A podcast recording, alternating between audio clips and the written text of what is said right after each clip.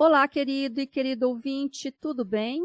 Aqui é a Mandina Morbeck e te dou boas-vindas ao Assunto é o que não falta, podcast criado e apresentado por mim. Se esta é sua primeira vez por aqui, te convido a ouvir também os episódios anteriores, pois há muito conteúdo interessante compartilhado pelas outras pessoas com quem já conversei. E o melhor, os episódios são todos atemporais, ou seja, você tanto pode ouvir no dia em que ele vai ao ar, ou depois de um mês, de um ano ou mais, que não faz diferença, pois o que você ouvirá são histórias de vida, aprendizados, reflexões, vivências e ensinamentos que não se limitam ao tempo. Vamos ao de hoje, então?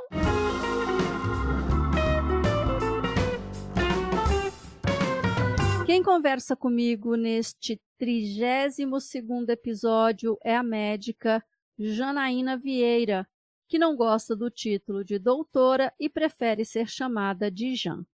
Ela foi minha segunda convidada em fevereiro deste ano, quando do lançamento deste podcast, e então falamos sobre a relação médico-paciente, sobre a aderência a tratamentos recomendados pelos profissionais de saúde, sobre síndrome metabólica e muito mais. Se você ainda não ouviu, não deixe para depois. Terminando este aqui, procure por ele no seu tocador de áudio, porque foi um bate-papo muito informativo. O currículo da Jan é extenso, então vou dar uma resumida. Ela é formada pela Santa Casa de São Paulo, tem residências em clínica geral e em cardiologia é pós-graduada em nutrologia e em síndrome metabólica e atualmente está fazendo pós-graduação em ecocardiografia no Cetros, em São Paulo. Ecocardiografia é a ultrassonografia do coração. Ela atende em consultório no sul de Minas, também faz telemedicina e há mais de 20 anos trabalha em plantões em UTI de pacientes adultos e ainda encontra tempo para treinar corrida, que é uma de suas paixões, e para caminhar pelas estradinhas da Mantiqueira.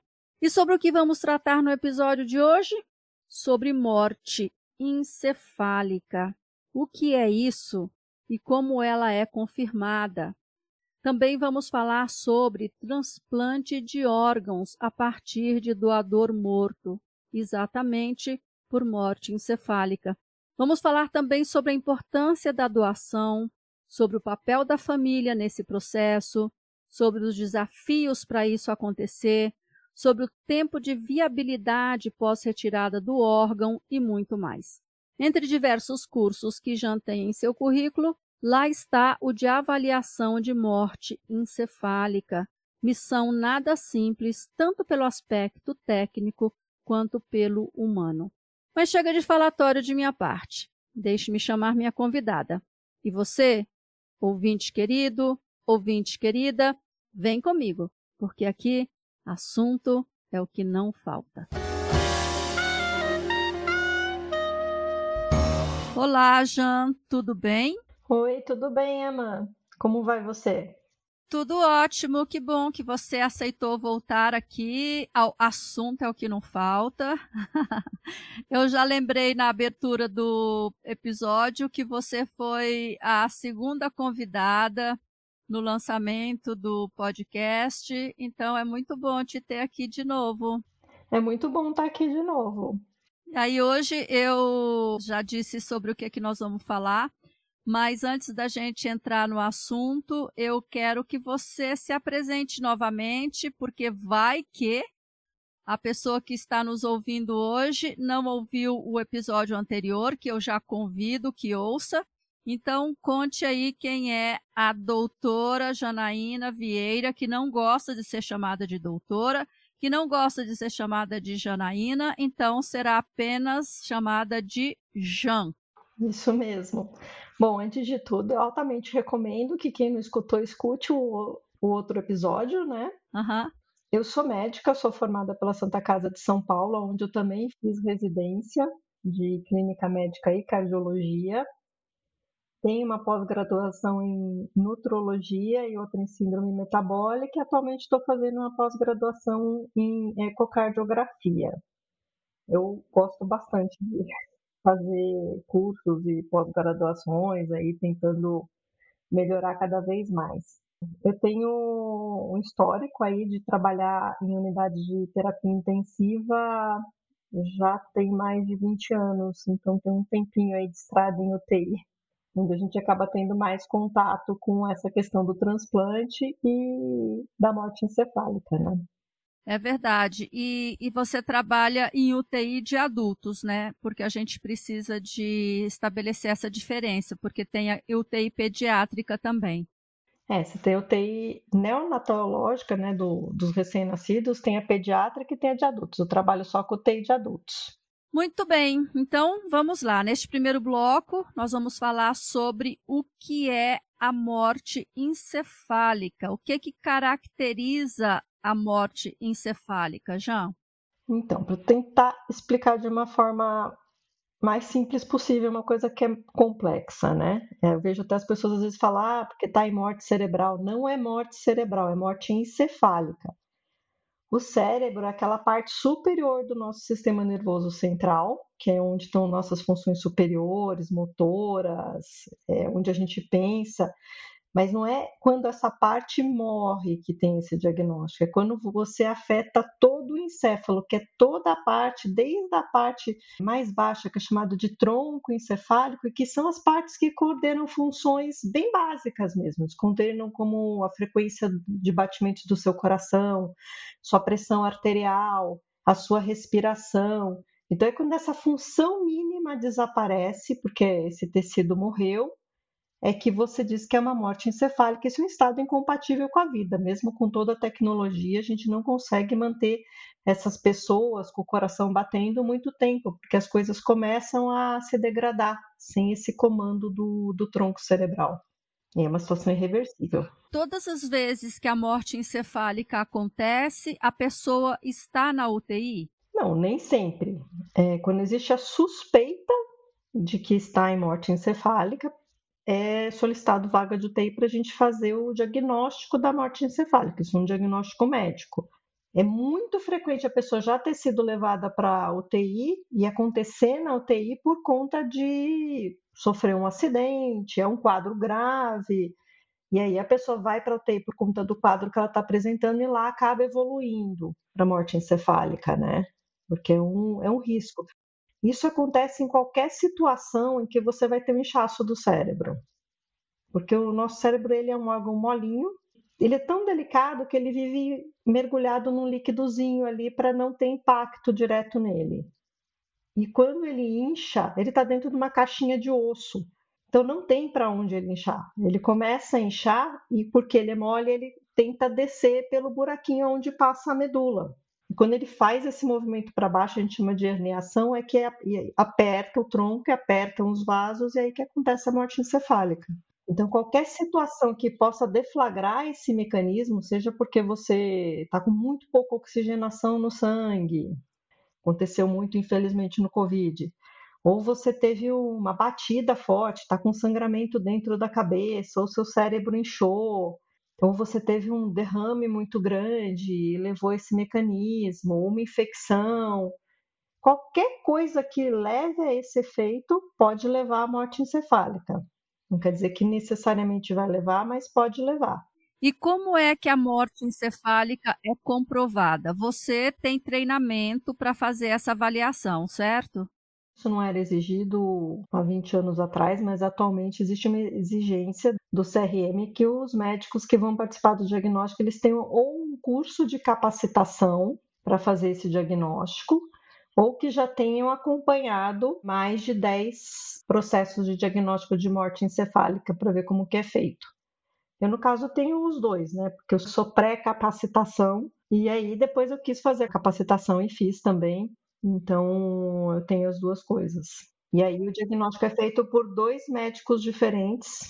Um médico que pode ser de qualquer especialidade, mas que tenha capacitação, e o outro médico tem que ser especificamente ou neurologista, ou neurocirurgião, ou intensivista para poder fazer esse diagnóstico. Fora essas duas avaliações de dois médicos diferentes, com intervalo de tempo que vai variar de acordo com a idade e tal, você também tem que ter um exame que a gente fala de imagem, comprovando ou que não tem mais fluxo de sangue no, no encéfalo, ou que não tem mais nenhuma atividade nele, ou seja, tem uma comprovação de exame que o encéfalo está morto, não tem mais nada. Vocês seguem um, tipo assim, uma lista de coisas que precisam ser observadas. Sim, é um protocolo que todas as condições têm que estar tá respeitadas. Até as pessoas pensam que é muito simples e não é, é extremamente complicado que você tem que ir checando vários itens, né? Por exemplo, a causa do estado que a pessoa está, ela não pode ser reversível. Então, se você de repente tem um pico de pressão no cérebro que dá para ver que dá tempo de reverter, essa pessoa não entra no protocolo de morte encefálica. Ela pode entrar depois se a coisa falhar e aí já não tem mais jeito. Mas se tem como ser revertido, não entra no protocolo você tem que saber a causa. Não pode ser simplesmente uma pessoa que chegou lá no pronto-socorro com todos os sinais de morte encefálica, mas que você faz os exames e não acha a causa que justifique o quadro. Também não entra no protocolo. Não pode ter uso de nenhuma substância ou medicação, drogas recreativas, alguma coisa assim, que possa interferir no funcionamento cerebral e simular um quadro de morte encefálica. Não pode ter nenhuma doença naquele momento, ou alteração dos sais do sangue, ou de insuficiência renal, ou alguma coisa que naquele momento possa interferir no resultado e levar a um diagnóstico falso de morte encefálica. Só depois que tudo isso. Não. A gente sabe o motivo, não é reversível, não tem nenhuma outra causa, não tem. Aí que se inicia o protocolo. E aí existem uma série de testes. O que, que os testes querem ver? é se você tem evidência de algum reflexo, de algum sinal de vida no tronco encefálico. Então, são esses reflexos que você vai procurar. São vários testes, reflexos que envolvem o ouvido, que envolvem o olho, porque são regiões que, tipo assim, se a pessoa tiver um trauma de medula muito alto, não vai interferir. A pessoa pode estar tetraplégica, ela vai manter esses reflexos porque eles são testados nos pares cranianos só depois que você viu que realmente tudo isso, aí você ainda faz um teste para ver se a pessoa realmente não tem reflexo de respiração. São todos esses passos. Aí o outro médico vai repetir os mesmos passos. Aí os dois deram positivos, aí que você vai partir para o exame de imagem. São vários processinhos mesmo para conseguir fazer o diagnóstico. E depois que é feita a comprovação, o que, que acontece com a pessoa? Então, passou tudo, foi feito o diagnóstico, a partir de feito o diagnóstico, isso é um diagnóstico médico, a, a hora do diagnóstico final vai ser a hora de morte dessa pessoa. Mesmo que o coração ainda esteja batendo, tudo, a pessoa morreu naquele momento, porque não que ela já estava morta, mas já teve o diagnóstico de morte naquele momento. A partir daí, é comunicado à família, na verdade, a gente conversa com a família já quando vai iniciar o protocolo para explicar o que está acontecendo, por que, que são essas sequências desses exames e no que, que a gente está pensando. E aí, quando é feito o diagnóstico, a gente comunica à família. O médico assistente, o médico que cuida do paciente, ele não fala sobre doação. Ele vai simplesmente explicar do diagnóstico de morte e aí é acionado a central de transplantes e são ou os psicólogos ou os enfermeiros da central de transplante que vão conversar com a família sobre doação. E aí, ou a doação vai acontecer ou não. Se a pessoa falar que não, aí é desligado tudo, porque a pessoa já morreu. Você falou que desliga tudo e daí o coração para de bater. É isso? Isso, porque essa pessoa já está morta. Né? A morte encefálica é irreversível. Aí você simplesmente vai permitir que o coração pare, que os outros órgãos parem para que a pessoa possa ser enterrada, né? E quando você comunica para a família desse paciente sobre morte encefálica, como que é a compreensão da pessoa em relação a isso, no geral? Varia muito e varia muito de acordo com o conhecimento que a pessoa tem disso, né? Porque é um conceito difícil de você entender, que você olha A pessoa está lá, o coração está batendo, ela tem pressão, ela aparentemente está respirando porque o aparelho está respirando por ela, né? Está fazendo um movimento respiratório. Se você desliga o aparelho, ela não tem movimento nenhum, ela não faz nem aquele movimento de buscar o ar. É, não tem esse movimento, porque o controle acabou. Mas para quem está vendo de fora e não tem experiência, às vezes não teve contato com esse diagnóstico antes, é um conceito que é difícil de entender porque a gente associa muito a vida ao coração e não ao cérebro, mas na verdade o cérebro, o encéfalo, é que são o nosso órgão mais nobre. Sem ele, não existe vida. A pessoa vai, olha, e aí você tem que explicar tudo o que aconteceu, e que o cérebro inchou, enfim, acabou, tá com sinais de que a pessoa já morreu, e você está mantendo ela viva artificialmente para fazer o diagnóstico, enfim, aí fez o diagnóstico, que acabou. É uma coisa que é difícil, às vezes, dependendo do nível da pessoa, entender. Quem tem mais familiaridade, já leu sobre transplante, já se informou um pouquinho mais, às vezes tem novela que trata do tema, então aí essas pessoas acabam já tendo um contato prévio, já são pessoas que, quando você começa a falar do protocolo, você ainda está explicando dos passos diagnósticos, a pessoa já te questiona sobre doação. Você vai dar para fazer a doação? Se não vai? Tem gente que é assim mas na maioria das vezes, assim, no nosso país ainda hoje é muito difícil explicar o conceito de morte encefálica.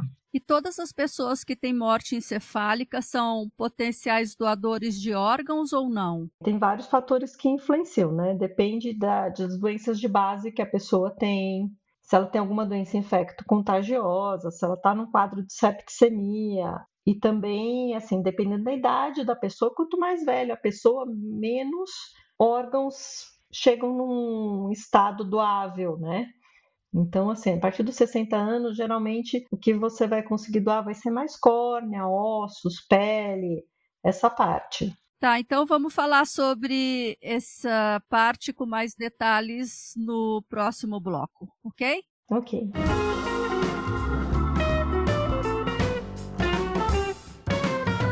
Bom, Jean, de volta aqui no bloco 2. Quero saber o que é considerado, então, para uma pessoa em morte encefálica ser doadora. Então, a primeira questão é que, assim, a pessoa precisa ter pelo menos algum grau de estabilidade.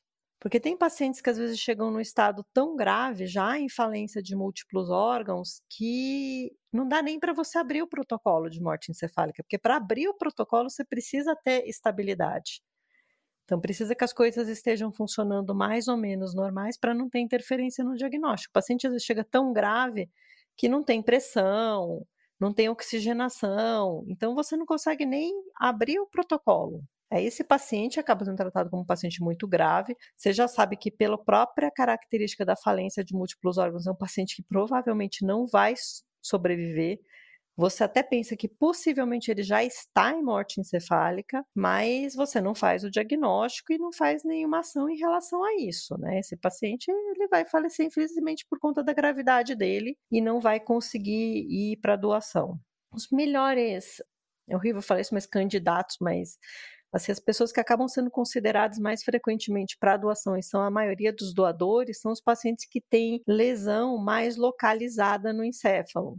Então, ou o paciente teve um trauma, bateu a cabeça, ou teve um AVC, né, um popular derrame, ou que sangrou um aneurisma e tem uma lesão mais localizada no cérebro ou afogou e ficou muito tempo sem receber oxigênio, mas aí você tirou a pessoa do afogamento e restaurou a oxigenação, mas infelizmente aconteceu alguma coisa. Então, esses pacientes que são uma lesão mais exclusiva ali acabam pegando muito mais pacientes ou neurológicos ou que têm trauma, algum fator externo, e que acabam sendo os mais considerados para doação. Não que seja impossível. Até na época do Covid, eu lembro chegou a ter uma discussão em relação à doação de órgãos de pacientes do Covid, mas é uma coisa bem complicada. E em pacientes com infecção grave também não é impossível, mas também é mais difícil. Só que esses órgãos acabam sendo meio que uma segunda linha, tipo, são órgãos que não são tão bons, que já tem um risco maior no transplante, que quem acaba considerando, sendo considerado, são pessoas que estão numa situação de desespero, que assim, se não acontecer logo a doação, o paciente não vai sobreviver, então acaba sendo uma forma de prolongar um pouquinho a vida, mas é um risco maior, isso é conversado com a família do receptor, né? Mas no geral são pacientes é, neurológicos, que têm uma lesão exclusivamente no encéfalo. E aí também são pacientes mais fáceis de você manter a estabilidade deles, porque um paciente que está com uma infecção grave e de repente está com um problema cardíaco em cima disso, e o rim já parou de funcionar, podem até ser situações que consigam ser revertidas depois, mas esse órgão já não está tão bem, e aí lembra daqueles critérios para você fazer o diagnóstico, muitas vezes você não consegue ter uma pressão dentro do que o critério pede para fazer o diagnóstico de morte encefálica. Ou oxigenação, você não consegue manter ela num nível que você consiga fazer o teste que a gente chama de teste de apneia, para ver se a pessoa não está respirando mesmo. Não tem a estabilidade para ter o diagnóstico. Uhum. Além da questão que muitas vezes os órgãos já estão falhando, né? Tá. Mas, por exemplo, a córnea não tem tanto essa questão. E quem conversa com a família para solicitar a autorização para doação? É a equipe de doação mesmo. Existem as equipes de doação que, quando a gente faz o diagnóstico, eles são acionados. O médico que está acompanhando o paciente, ele só informa a família do diagnóstico de morte encefálica. Ele não fala, ele não induz, ele não deve tocar no assunto doação. Quem vai tratar disso são as equipes de captação de órgãos mesmo, que também já têm expertise para abordar a família e conversar sobre isso com eles, porque é um momento muito dolorido e justamente pela característica de serem quadros que foram súbitos. Não é um paciente que estava com câncer metastático, morrendo já há muito tempo, internado. Não é esse paciente, né? Uhum. É alguém que sofreu um acidente, de repente um rapaz jovem que mergulhou na piscina, bateu a cabeça e teve uma lesão cerebral por conta disso, tem 20 e poucos anos, super saudável, com toda a vida pela frente. Então, para a família é uma situação muito mais traumática, é muito mais difícil você ter frieza nesse momento. Eu li outro dia que mesmo uma pessoa que deixa autorização por escrito precisa que alguém da família ou um responsável confirme a doação. Quer dizer, se a pessoa disser que não, não adianta a gente, em vida, falar que quer doar. Quer dizer, se a gente tiver em morte encefálica e alguém da família falar que não, acabou. Não, não tem doação. Eu não sabia disso. Que antes a gente podia deixar no RG ou na carteira de motorista, e só que não vale se alguém da família falar que não. Você sabia disso? Na verdade, assim, não é que a lei exige que a família autorize, é que é, é uma questão jurídica complicada. Quem vai processar o hospital ou o médico depois vai ser quem ficou vivo, né? E até a lei, que naquela época, há muito tempo atrás, eu não sei se estava no Brasil nessa época, que teve a coisa de colocar, se você não queria ser doador, você tinha que constar no RG não doador, porque senão automaticamente iria para doação. Isso nunca foi feito. E aí, mesmo quando a pessoa deixa a autorização, a pessoa faleceu, né? Quem vai ficar é a família. Se a família está dizendo não, é a família que eventualmente depois vai entrar com o processo e vai fazer um monte de coisas. E é quem ficou, quem vai ter que lidar com isso. Então, acaba que se tenta conversar com a família, e aí quem está na equipe de transplante vai até explicar: olha, era o desejo dele, ele já tinha manifestado isso em vida mas se a família disser que não, é não. Então, assim, se você quer ser doador, converse bem com a sua família. É interessante isso. Bom, falando sobre os órgãos, eles têm um período viável depois que são retirados do corpo do doador, certo? Sim, a gente chama de tempo de isquemia fria.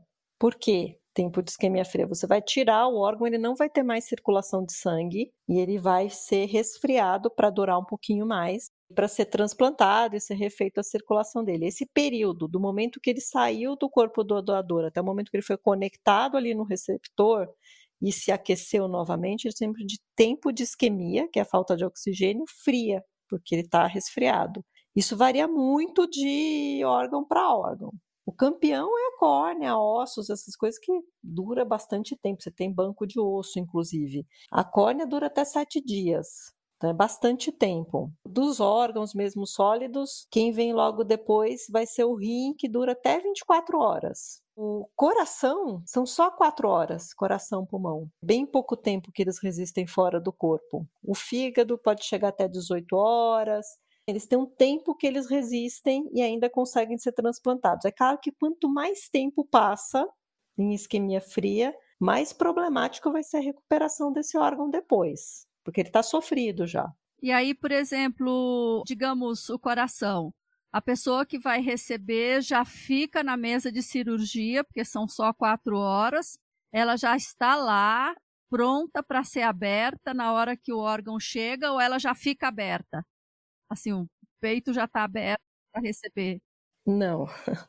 Só abre o peito a hora que o órgão chegar, porque você imagina se de repente você abrir a pessoa e, sei lá, tem um acidente, o helicóptero cai. Ah, tá. É. E você abriu a pessoa que já tem um problema sério e não vai transplantar, você matou essa pessoa, possivelmente, né? Porque aí o órgão dela que é fraquinho, de repente não tem condições de se recuperar desse quadro. Uhum. Então é só quando o órgão tá lá, viu que tá tudo certinho. Quando você tem a notícia da morte encefálica, quando a gente começa o processo de diagnóstico, já é avisado a captação. E eles acompanham o processo, eles ficam esperando ter o diagnóstico. Quando o diagnóstico é firmado, tem uma série de exames que a gente tem que pedir para ver compatibilidade, tipo de sangue, se a pessoa tem alguma doença infecciosa que não foi detectada, se os órgãos estão em bom estado. Então, tem vários exames que você faz. Você faz eco, faz ultrassom, para ter uma noção da saúde desses órgãos.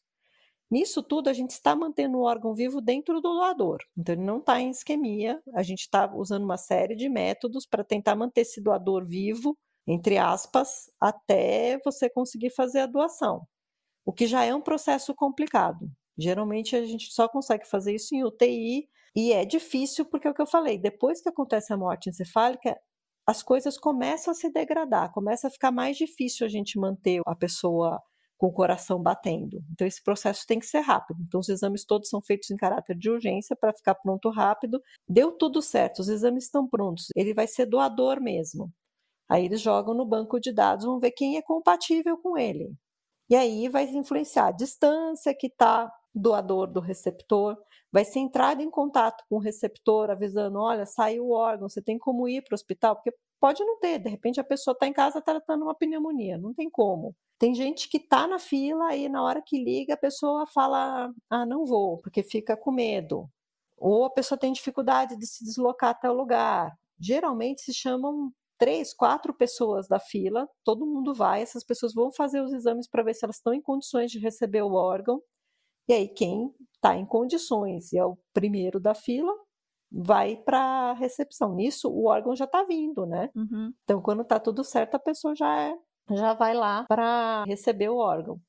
Se é rim que tem mais tempo, muitas vezes assim, vai dialisar o paciente antes, vai ter outros passos para tentar preparar ele melhor para receber o rim e tal. Então tem um tempinho maior. Quando é coração, o negócio tem que ser mais corrido, né? Isso pode acontecer qualquer hora, né? Do dia, da noite. Hum. Qualquer hora. Então, assim, é a hora que chegou e dá start no processo. E você já presenciou alguma cirurgia de transplante de órgão? Na cirurgia, não. Nunca acompanhei a cirurgia em si, só o pós-operatório, de receber o receptor na UTI, principalmente transplante renal, que é o que faz no hospital que eu trabalho. E aí depois como que é? A pessoa vive normalmente? Então assim, não é exatamente viver normalmente. Para o resto da vida você vai ter que tomar remédio para evitar rejeição pela própria questão das medicações, ele vai ser um órgão mais frágil, você vai ter que tomar mais cuidado, porque você toma remédios para reduzir a sua imunidade, você tem mais chance de pegar infecções, infecções graves, eventualmente ter alguma complicação relacionada a isso, e você vai ter que fazer acompanhamento direto, né? Porque eles também têm um tempo de funcionamento menor que o órgão normal. Vai depender muito de como você cuidar dele, mas provavelmente assim também não vai ser que ah, agora eu transplantei, tá tudo bem. Uhum. Você vai ter uhum. que tomar uma série de cuidados, vai estar tá, sem dúvida melhor. Uma pessoa que faz hemodiálise, de repente está lá com rim, é um preço pequeno a se pagar, ter que fazer acompanhamento médico e ter que tomar remédio para não rejeitar o rim e não precisar mais fazer hemodiálise. Sua saúde melhora em muitas coisas. Alguém que estava com um problema cardíaco que de repente não conseguia nem andar, nem deitar mais, e vivia com falta de ar, põe o coração novo e de repente está respirando melhor, está começando a conseguir andar, até fazer outras coisas. Então a qualidade de vida melhora muito, ainda que não signifique que ela vai ter o mesmo tempo de vida das pessoas que têm os órgãos normais, que nunca tiveram problema. Muito bom. Então vamos falar sobre isso com mais detalhes no bloco 3.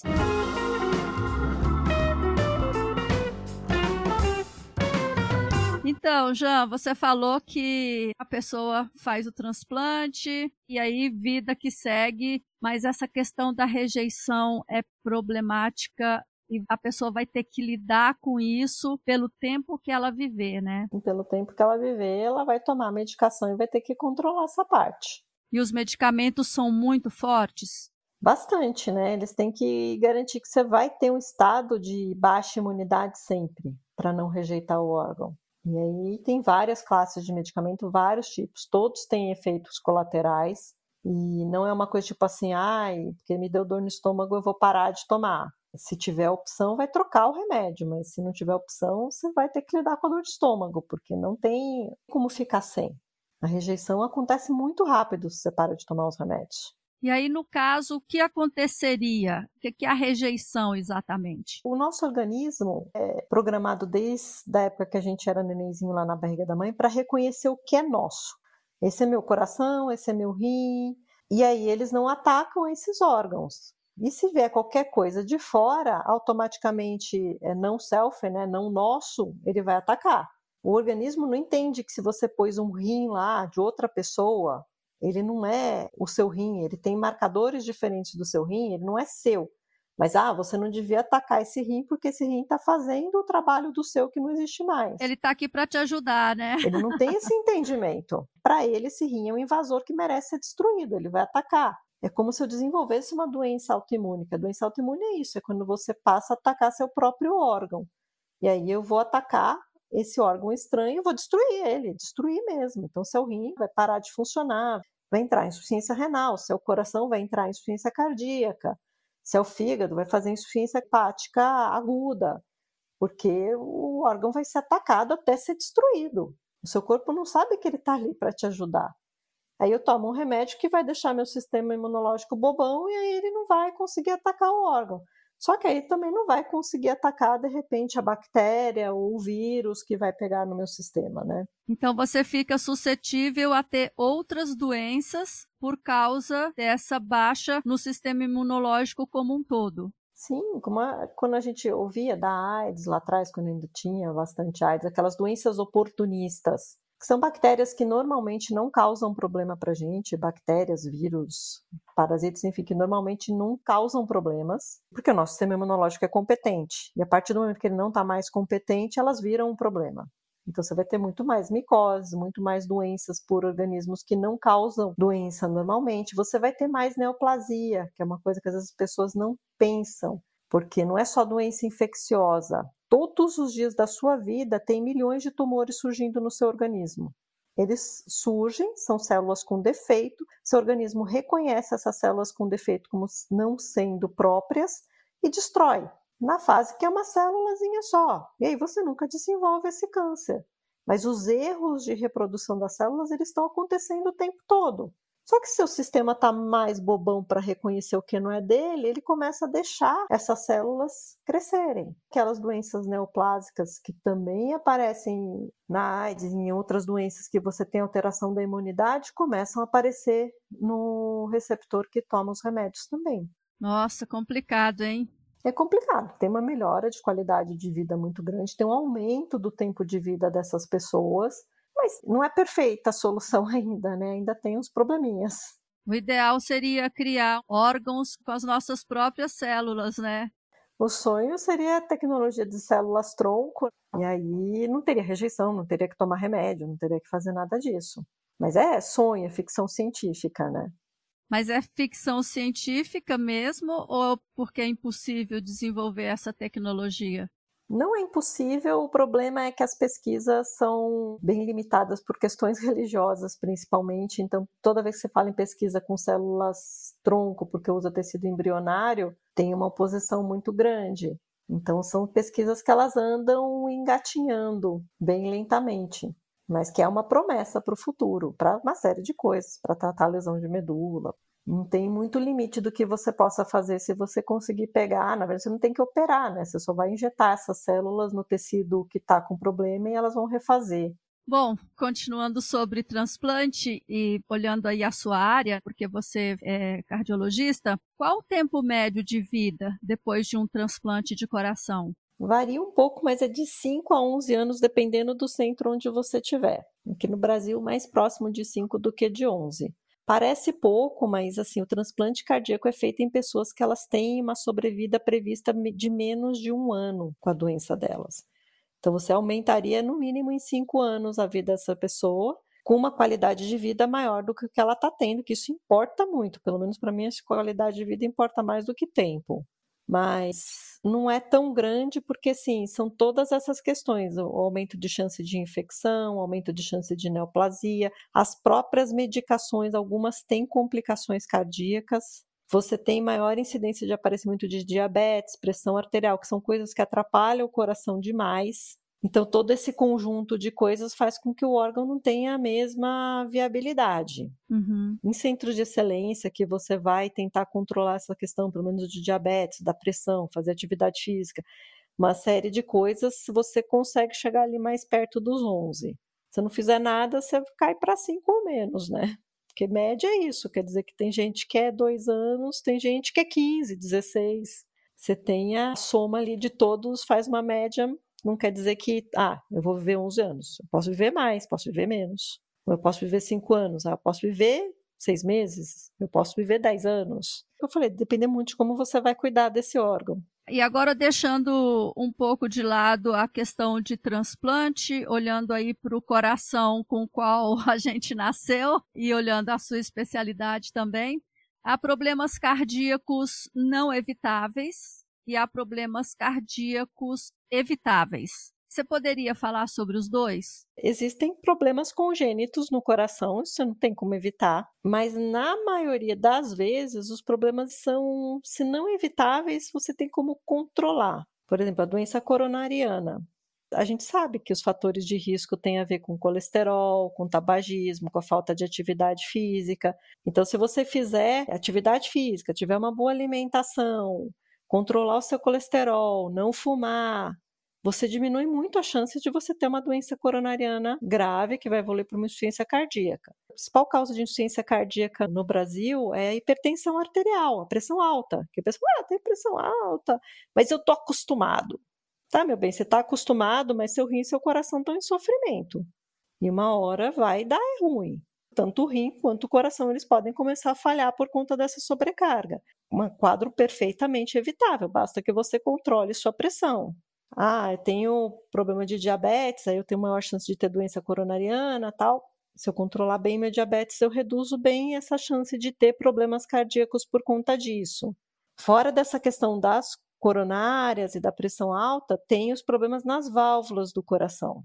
E que aí ah, existe uma questão de uma doença que é muito prevalente ainda no Brasil, que chama febre reumática, que é como se fosse uma reação, vou falar bem entre aspas, alérgica, porque não é uma reação alérgica, é uma reação que tem mediação imunológica, de uma bactéria com os antígenos dela e os antígenos que a gente tem presente no coração. Então, o organismo produz anticorpos para combater a bactéria e acaba atacando o coração e outros órgãos também por tabela e causa um tipo bem específico de lesão nas válvulas, que ainda aqui no Brasil é uma causa importante de insuficiência cardíaca. E a prevenção disso é fazer o tratamento do quadro bacteriano antes de chegar nesse ponto. E se a pessoa teve a primeira crise, fazer profilaxia para que ela não pegue mais infecções por essa bactéria, que por sorte é uma coisa simples, mas que na verdade a gente vê que o acompanhamento, e isso é um problema estrutural do país, ainda é muito ruim mas seria uma causa prevenível. Agora você vai ter outros problemas do envelhecimento, das válvulas, aí essas coisas, tem gente que tem uma alteração das válvulas nascerem mais molinhas, algumas doenças genéticas, aí isso não tem como a gente prevenir, né? Uhum. Vai acabar acontecendo. Mas a grande maioria você consegue, se não prevenir 100%, diminuir bastante. E aí no nosso dia a dia, já o que, que a gente pode fazer para manter o coração o mais saudável possível? Eu volto a falar, foco no coração agora na finalização deste bloco e do nosso bate-papo, porque é uma das suas especialidades e também porque, no geral, nós nos preocupamos muito com o coração, só que na maioria das vezes fazemos pouco para cuidar dele de verdade. Eu sempre falo que assim, se você tiver que fazer uma coisa, faça atividade física é fundamental. Uma das coisas mais benéficas. Antigamente tinha aquela noção de que ah, a pessoa tem problema no coração, ela tem que ficar em repouso na cama, não pode fazer. É a pior coisa que a pessoa pode fazer. O coração ele tem muita reserva funcional. A atividade física sempre vai melhorar ele. É claro que você vai, se você tem um problema sério, você vai fazer sob supervisão de um fisioterapeuta, de alguém especializado em fazer reabilitação cardiovascular, mas você vai fazer atividade, você não vai ficar parado. E é uma das coisas que você faz que são mais benéficas para o seu coração e para a sua saúde no geral. Fora isso, controlar o seu colesterol, não fumar, controlar o nível de estresse, ter um repouso, todas essas coisas beneficiam o coração. Esse repouso que eu falo até é lazer, sair um pouquinho daquela roda do dia a dia, que também é importante. Saúde mental, você quer dizer? Saúde mental. Nossa cabeça influencia muito em tudo, né? A gente não tiver com a cabeça boa, a gente não consegue fazer atividade, a gente não tem muito controle do que a gente está comendo, a gente está mais predisposto a fazer uso de coisas que a gente não deveria. Bom, atividade física, saúde mental, o que mais que você acrescentaria aí à sua lista? Se você tem já um problema de saúde, fazer o acompanhamento e o tratamento direitinho. Não é legal tomar remédio. Eu não acho, acho que ninguém acha para ver alguém que acha divertido ficar tomando remédio, mas algumas vezes é necessário. Nem tudo você consegue resolver com meditação e chá. Às vezes você precisa tomar medicação. E todo remédio, eu costumo brincar que assim, se você toma um remédio que falam para você não tem efeito colateral, não tem efeito. Porque é simples assim, tudo vai ter efeito colateral. Ele está atuando em alguma coisa no seu organismo, ele vai dar algum efeito colateral. A questão é se esse efeito é tolerável ou não é. Se você acha que você está tomando um remédio e de repente tem remédio, por exemplo, que vai causar alteração no desempenho sexual, isso é intolerável para você. Você tem que conversar com o seu médico. Tem remédio que vai fazer inchar um pouco mais a perna. Ah, isso eu não consigo tolerar. Conversa com o seu médico. Às vezes tem como trocar medicação, às vezes não tem como. Dependendo do que você tiver, aquela é a melhor opção. Mas tudo isso você pode conversar com o seu médico explicar o seu ponto de vista, porque também se você não vai fazer uso porque aquilo está te interferindo mais, é melhor de repente ter um remédio que não é tão bom, mas que você vai fazer uso, que vai ser melhor para você. Então todas essas coisas você consegue conversar, deveria pelo menos conseguir conversar com o seu médico e acertar o tratamento é uma coisa que é feita em conjunto, não é só o médico que faz e e o paciente também não faz sozinho. A gente precisa ter um diálogo e tentar chegar à melhor solução possível. Mas que algumas vezes essa solução vai envolver remédio, vai. E não simplesmente começar a tomar uma medicação e ter, por exemplo, esses efeitos que você falou e parar de tomar sem nem comunicar ao médico, né? Que muitas pessoas fazem isso e aí desanda tudo. Sim, ou então começar a tomar o remédio não fazer os controles depois para ver se realmente a pressão está no nível que ela precisa chegar, se ela está bem controlada, e o fato dela estar tá bem controlada hoje não quer dizer que ela vai estar tá bem controlada daqui a quatro anos tomando o mesmo remédio. Existe uma questão de acompanhamento. Isso é uma cultura que no brasileiro não tem muito. Vai no médico, aí passa o remédio, aí de repente o remédio controla a pressão, não tem uma manutenção, um acompanhamento, que seja a cada seis meses para ver se está tudo certo. Não, desaparece até o próximo problema. Infelizmente, isso não é o certo. Para quem já tem alguma doença, ela tem que ter um acompanhamento para ver se as coisas estão se mantendo estáveis. Você não está precisando de ajuste no remédio. Que tanto pode ser ajuste para mais como ajuste para menos. Porque se você tiver pressão alta e mudar o seu hábito de vida, mudar a sua alimentação, começar a fazer atividade física, tem uma chance grande de você acabar melhorando dessa pressão e poder diminuir, se não tirar o remédio. Tirar é muito complicado, mas muitas vezes diminuir consegue.